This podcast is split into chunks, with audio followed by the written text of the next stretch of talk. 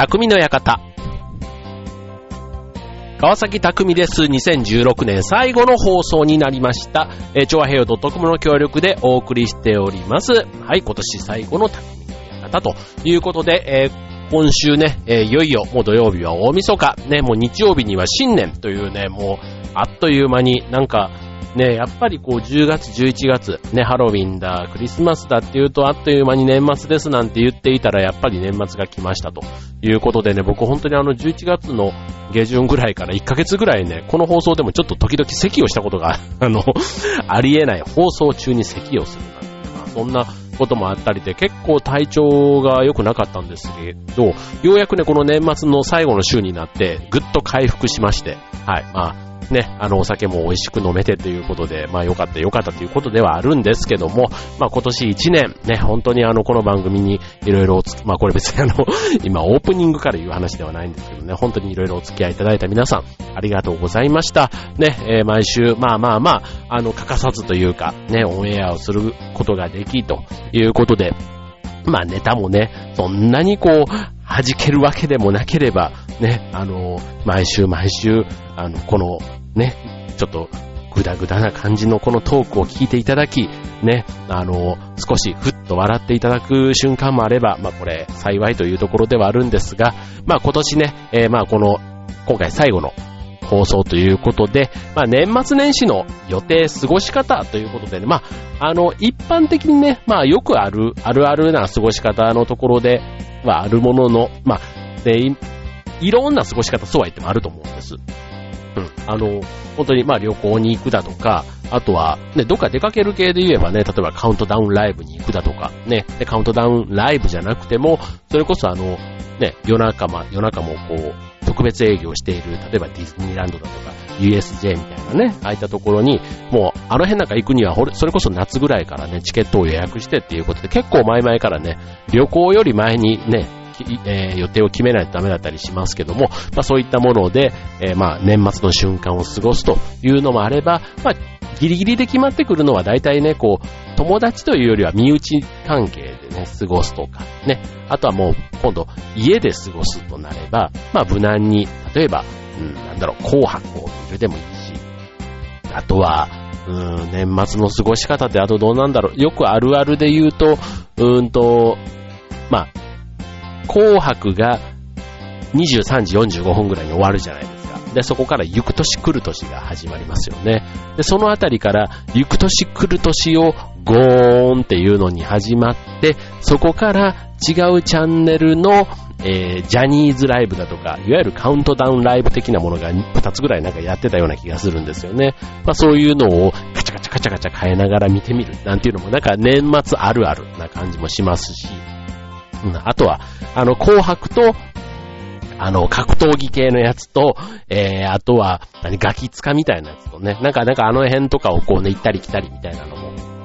あの、テレビをよく見るっていう人であれば、まあ、あるあるな感じかな、なんて思います。あと、まあ、食べ物っていうことで言うと、うん、なんでしょう、まあ、おせちなんていうのもね、やっぱりこう、年代とともにというか、まあ、子供の時はね、えー、親が作った、まあ、重箱のね、おせちなんかがもう年末にはセッティングされていたりたところから、まあ、大人になってきて、まあ、時代とともにというか、ね、おせちはまあ、作るものからだんだん買うものみたいなね、ただ年末だからね、ちょっと奮発して、まあ、何万円かのお重を買いますなんていうのもね、え家によってはあるかもしれません。で、あとは、年末な、まあ、こういうことをね、言っていっちゃうと今日のあの、オンエアのネタがなくなってしまいますので、えー、今日のテーマ、年末年始の過ごし方でお送りしたいと思います。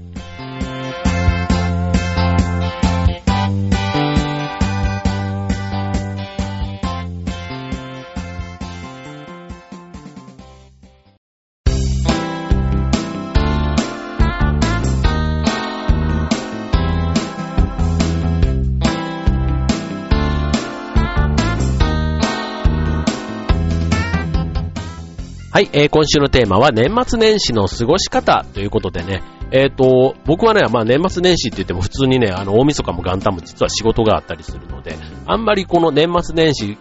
なんか長い連休でとかね、そういう帰省で、ね、長いこととか旅行に行きますみたいな、最近はね、全然ないんですけども、まあ一般的な会社は結構28が仕事納めっていう方多いんじゃないかますよね。うん。で、28が仕事納めで29からね、まあ正月三が日がお休みと。だから正月三が日が例えばね、3日が金曜日だったりすると、ね、4、5が土日で6日が仕事始めなんていうカレンダーに当たる年だと、なんかちょっとね、得した気分。ね、新年早々ラッキーなんていう感じがあったりしますけども、今年は残念ながらそうではないと。ね。しかもね、えっ、ー、と、2、3が月曜だったりする、あ、土日だったりするとね、もう月曜が4日なんてなったらもう、ね、正月早々は、もう、5金かよ、みたいな、ね、なんかそういうのもね、結構うんざりする。もう、あの、カレンダーを見た瞬間にちょっとね、げんなりって言ったら変ですけど、はい、する時もあったりしますけども、はい、まあ、えっ、と、そういう意味では、えー、まあ長い1年の中でお盆休みと正月休み、あとまあゴールデンウィークね、まあそういう意味では1年の中での比較的長い休みを取りやすいというのがこの時期だと思いますけども、まあ年末年始の過ごし方、うん、例えば、うんとまあ大人になるとね、やっぱりお年玉とかもらえなくなるじゃないですか。で、そうすると、まあ、自分へのご褒美みたいなものはね、まあ、その人からもらうっていう機会が少ない分、まあ、例えば、ね、社会人でそのボーナスが出た人だったりすると、まあ、それをね、少し自分へのご褒美みたいな形で、あの、女性とかだとね、よくあの、今年1年よく頑張ったっていうことで、エステでね、1年の疲れを取るみたいなのね、えー、あるみたいですけども、まあ、あの、男性でエステっていうのは、なくもないですけども、まあ、そういうね、洒落たのがあって、ちょっとっていうんであれば、例えばあの、マッサージ的なものをね、行ってみるなんていうのはね、いいかもしれませんよ。あの、普段、あの、使わない、例えば赤すり的なものでもいいと思います。はい。そういうね、あの、岩盤浴とか、ああいたところにセットになっているマッサージなんていうのをね、えー、受けて、まあ、全身のね、疲れをほぐしてもらうっていう、まあ、あの、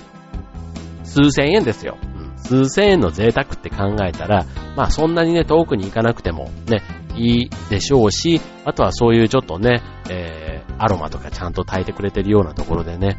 あの、つかの間の1時間ぐらいとかね、1時間半90分ぐらいのね、リラクゼーションコース的なものをやってみるっていうのはね、いいかもしれないですね。で、あとはあの、新年への準備っていうのも結構年末すること多いと思います。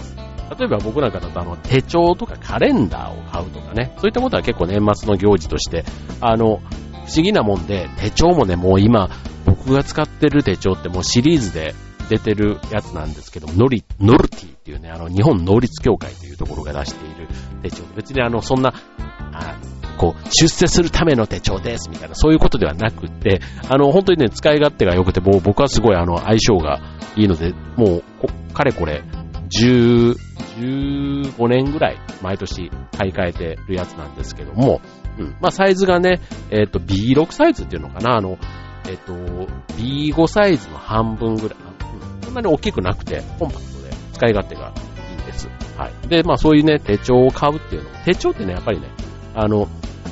1年、毎日毎日使うと、あの、ちょっと手垢がついたりだとかね、まあなんか、あの、それなりにこう、ちょっとしなびてくるというか、分厚みが出てくるっていうのかな。まあそれをね、新しい手帳にするとやっぱりね、こう、シャンとしてるっていうね、なんかそれがね、えー、心地いいというか。でもね、まあ僕はあの、1月から12月で、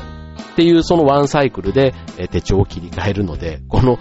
ちょうどね、綺麗めというか、ね、乗り、乗せ替えるときに、たまに前の週のやつとか前の月の情報とかをね、読み返したりするときに、その古い手帳とね、どこで決別するかっていうのがね、ちょっと微妙に悩むことがあるので、最近はね、もう11月ぐらいから、もう次の手帳に載せ替えるつもりの書き方をしながら、あの、すんなり、1週間をもう引っ張らないですね。2日。うん。まあもう、あの、例えば土日っていうその境を越えたら、もう古い手帳は見ない、みたいな。なんかそういう感じでね、えー、ここ2年ぐらいは、うまく新しい手帳へのこう、乗り換えが成功しているなぁなんて思うんですけども。で、あとね、まあ1年分の手帳はね、取っとくようにはしてるんですけど、2年前、3年前の手帳とか、結構人によってはね、日記代わりに取ってますなんていう人もいるようなんですけども、僕はもうあの、昔はね、結構あの10年分ぐらいとか手帳、こう、取りだめてたというかね、まあ、当時自分が思ったこととかをこう、時々ね、書いてあったりするのを見るとあって、なんか若い時の自分の感覚みたいなの、ちょっと懐かしくて、おーって思ったりしたんですけどね、それもなんか2、3年前にもう全部一掃しようと思って全部捨てちゃいましたけど、あの で、ここ2、3年分だけ最近たまたま撮ってて、で、それが残ってたんですけど、まあこれもね、もうなんか、あの、今更読み返してもと思ってもう、この間全部シュレーダーにかけて捨てましたけど、まあそういうね、手帳ね、あの、撮ってる人なんていうのは、あの、意外といるんじゃないかなと思いますよね。あと、年末にやる新年の準備ということで言うと、えー、あと、年末大掃除。ね、大掃除は結構やりますかね。うん。なんか年明ける前に、ね、明けてからよりは明ける前に、ちょっと自分の周りとかね、ちょっとスッキリさせたいなって思うじゃないですか。うん。で、そうすると、あの、部屋のね、えー、模様替えみたいなものでもいいし、大掃除でもいいし、えっ、ー、と、まあ、新規一転というかね、まあ、ちょっと、こう、新年始まったのにね、なんかちょっと雑然とした部屋とかね、まあ自分の、まあ守備範囲というか、身の回りだけでもね、綺麗にしておくっていうのは、まあちょっと、年末の恒例行事としてもやっていいのかななんて思いますよね。で、あとはまあその掃除つながりで言うと、あの、情報の整理、情報の掃除、整理みたいなことも、もしかしたら年末まとめてやっちゃうっていうのはいいかなって思ったりします。えー、というのも、例えばあの、こう、写真はね、最近現像する機会は少なくなりましたけども、あの、まあ、年に一回ね、こう、スマホとかに取りだめた、こう、写真とかを、ちょっとあの、年度の、こう、アルバムみたいな形で、こう、もう全部それ電子上の話ですよ。電子上というか、その、スマホのそういう専用のね、写真を整理するアプリとかあったりするので、まあそういったものとかでね、2016年の記録としてね、ちょっと整理してみる。なんていうのもね、ちょっと暇な、例えば旅行とか行った時の移動中とかにね、サクサクサクってやってみるなんていうのもね、あのいいんじゃないかななんて思いますね。はい。で、まあ部屋の掃除なんかを今度した時に、まあいるもの、いらないものね。いらないものは、例えばオークションとかバザーとかね、ああいったものに出しちゃうっていうのもね、あの一つやり方としてはあるかなと思います。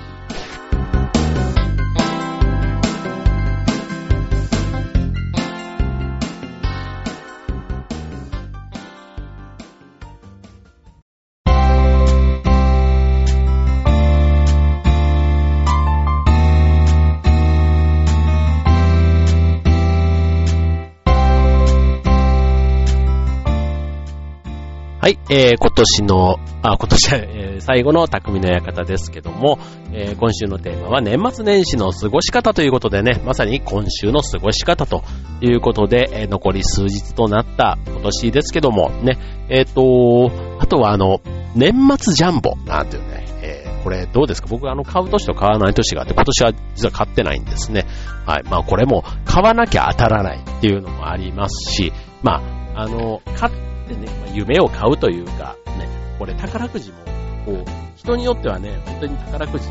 金と、まあ、時間は使わないけどもね、なんか金を使うのは、ね、バカだみたいな、なんかそういうことをね、主張する人もいたりしますし、まあね、当然あの、そういうことよりも、まあ人としてみたいな、なんかね、まあ言い出したらキリがないんですけども、まあまあまあ、あの、いいじゃないですか。まあ、いろんなね、楽しみ方がある中で、別に年末ジャンボ、うん、あの、そんなに、あの、年末に限らずね、グリーンジャンボでもサマージャンボでもそうなんですけど、そんなに宝くじ、あの、愛好家ではないんですが、はい、まあ、あとは当たった人がね、まあ、羨ましいかと言われれば羨ましいなと思いますし、うん、なんかこう、ね、こう実力じゃない中で、ふっと舞い込んでくるお金があった時に、自分のこう気持ちをね、本当になんかうまくセーブしながら、そのお金に見合った行動ができるのかなとかね、なんかそんなことをね、別に当たりもしてないのにね、考えたりすることはありますけども、はい、まあ、でもね、本当にあの、何億みたいなね、話になった時に、どうなんでしょうね。なんか、それに見合った、ね、例えば、あの、あ、それでね、こう、すごくこう、物をたくさん買うとか旅行、ね、派手な旅行に行くとかね、まあそういうのも一回の体験で終わればいいんですけど、やっぱり、ね、人間ってあの、欲がありますから、ね、一回そういうのをやっちゃうとなかなかね、元の生活に戻れないみたいな、ね、こう便利なものとかね、なんか贅沢を覚えちゃうと、やっぱり体ってそっちの方に行っちゃうのかななんて思ったりすると、まあ身の丈に合ったね、レベルで、お金があればそれでいいのかなとかね、まあ当たらない中ではね、そう思ったりもしますけども。はい。まあでも年末ジャンボ、ね、やっぱりちょっと、何億で当たれば当たったで嬉しいなと思いますし、まあ手頃にね、こう100万ぐらいとかだったりするとね、もしかしたらこう、あの、何億とか当たっちゃうとなんか周りに言うのもちょっと怖くなってくるじゃないですか。うん。で、まあ、100万ぐらいだったら、ちょっとわーって言ったら、いや、おごれよ、おごれよって来たりするけども、まあ、ちょっとね、羽振りよくじゃ半分ぐらいね、みんなでその、まあ、まあ、使っても半分ぐらいじゃないですか。まあ、あの、半分も使わない。20万ぐらい ?20 万ぐらい ?2、30万を、まあ、ホールインワンの時にね、みんなにこう、なんかこう、おすそわけじゃないけども、なんかするような感覚？うん、だか100万当たったって、まあ言ったからにはね、まあちょっとみんなにもこうお裾分け的なものをするって考えたら、まあそれはそれで幸せのお裾分け。まあなんかあの、そんなに悪いもんじゃないと思いますよね。まあそれもね、あの、そんせっかく100万当たったんだからって言って、まあね、なるべく自分で使いたいっていうのも気持ちはわからなくもないですけども、うん、まあそんなこともできたら、ちょっと心が豊かになるような気はしますよね。はい。で、あと、えっ、と、実家に、ね、僕もあの、年末は帰りませんけど、年明けに今年は帰る予定がありますけど、まあ、実家がね、えー、ある人は、まあ、それはそれで結構、あの、旅行に行った気分になったりするですかね。どうなんだろう。僕なんかあの、大阪の実家に帰っても結局、実家と親戚の家ぐらいしか他ほとんど出たりしないので、まああ、んまりこう、あの、地方に行った感がないっていうのかな。まあ、お土産屋にね、行って、こう、大阪だ、京都だの土産とか買いますけども、あんまりその観光地とかに行ったりしないので、うん、まあ、なんですけど、まあ、実家に行ってね、まあ、親戚に定期的に会うなんていうのも、それはそれで大事な節目の節目の行事かなっていうふうに思っているので、まあ、これもまあ、年末の一つ、まあ、新年ね、今年もよろしくねっていうのも一つね、節目としては大事なのかななんていうふうに思いますよね。はい。で、えっ、ー、と、続いて、じゃあちょっと、えっ、ー、と、年末の過ごし方。あの、先週もちょっと話しましたけども、まあ、新年に新しい目標を立てるというのがあるように、今年立てた目標がどうだったかっていうね、今年を真剣に振り返るなんていうのはね、まさにあの、年、年が明けてから去年がどうだったって振り返ってみると、まあまあまだ遅くないと思いますけども、まあ今年のね、えー、1年終わろうとしてる時に今年どうだったって考えた方が、なんとなくね、1年の振り返りのタイミングとしてはいいのかなっていう気はするんですよね。まあいいことも悪いこともね、どっちもあると思いますけども、まあ、いい意味でよく頑張った年だったらそれをね、えっ、ー、と、励みに、自信にすればいいと思うし、あの、ちょっと、怠けちゃったな、できなかったなっていうことに関しては、まあ、次同じことを繰り返さないようにね、次に向けて頑張ろうっていうふうにね、あの、してみるっていうのはいいと思いますよね。はい。で、あとはまああの、それをね、次の年の目標につなげていくということで、まああの、あんまりね、大きすぎる派手な目標とかでやっちゃうと、まあできない、もう去年もできなかったし、今年もやっぱり無理だわ、みたいな風にね、ななりがちなので、まああの、達成できる小さな目標をね、えー、まずたくさん作っていくなんていうのがね、えー、対先としてはいいような気がします。はい。で、えー、っと、それから、あ、そうだ、実家に行ってっていうことで言うと、お墓参りなんていうのはね、結構年末年始行く機会多いと思うんですけども、僕はあの、年末よりは年始にね、くことが多いですけども、まあそういうね、えっ、ー、と、おじいちゃんおばあちゃんっていうかね、ご先祖様にね、しっかり今年一年もっていうことで、ね、なんかそういう、あの、初詣に行って神様にね、お祈りするのもね、もちろん大事というか、気持ちの上ではあっていいと思うんですけども、やっぱりね、自分の血の繋がったご先祖様にね、しっかり向き合ってやるっていうのもね、すごく大事な時間なんじゃないかな、なんていうふうに思いますよね。はい。あ、そうやって考えるとね、結構いろいろ年末年始、やっぱりあの、その、節目節目というか、やっぱりその時だけしかやらない行事って結構あったりするじゃないですか。うん、だ忙しいんでしょうね。あとはその、年越しそばみたいなものとかもね、これあの、僕、今年の年越しはもう家族はみんな大阪に帰ってしまってて僕一人でいるので、ちょっとどんな過ごし方しようかななんてあの、今になってちょっと思ってるんですけども、あの、と、年越しそばちってね、まあ、どん兵衛って言ったら寂しいなーってなるんですが、まあ、どん兵衛でもね、ないよりマシじゃないですか。ね、あのー、まあまあまあ、っていうふうに思うのか、まあ、でも、ね、一人でね、食べないよりは食べた方がいいよね、みたいな。まあまあ、ちょっとね、そんな、あの、年越しそばをね、食べるっていうのも一つ。まあでも僕あの実家とかに帰るとね、もう普通の食事でただでさ腹がいっぱいな上に、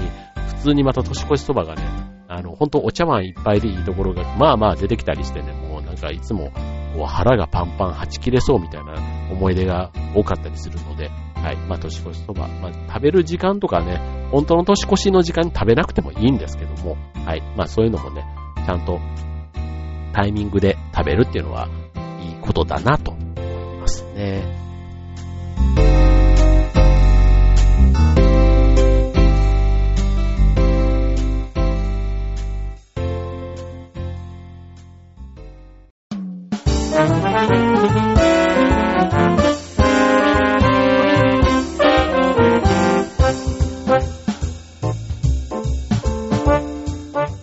はい。ということで、2016年最後の匠の館、終わりが近づいてまいりました。ね。えっ、ー、と、まあ、年賀状もね、一通り僕は書き終わりました。ね。あとはもう、年賀状がね、いろいろやっぱりこう、メールに変わってとかね、まあ、年賀状自体がね、めんどくせえとかっていうのもね、結構あったりするみたいですけども、僕はやっぱりね、新年に一回、一回ぐらいというか一枚ぐらいね、紙でちゃんとこうやってやり取りするのもいいんじゃないの？なんて思う方なので、はい。年賀状はこれからも僕は書きたいなっていうふうに思っています。はい。で、あとはね、まあ、あの、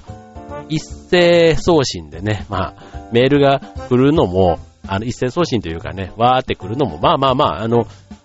別にその送り方とか体裁はまあさておき、まあ本人がね、元気でいるっていうことがわかるって意味では、まあ毎日会ってる人から来るのはまあ別ですけども、久しぶりの人であればね、意外とメールでもちょっと嬉しかったり、ね、普段年賀状のやり取りはしていないけども、うん、このタイミングだけ、あの、メールでポロッとね、くれたりするっていうのもね、まあそれはそれでちょっと嬉しかったりするかなと思うんで、メールもまあ使い方次第だなっていうふうには思いますよね。はい。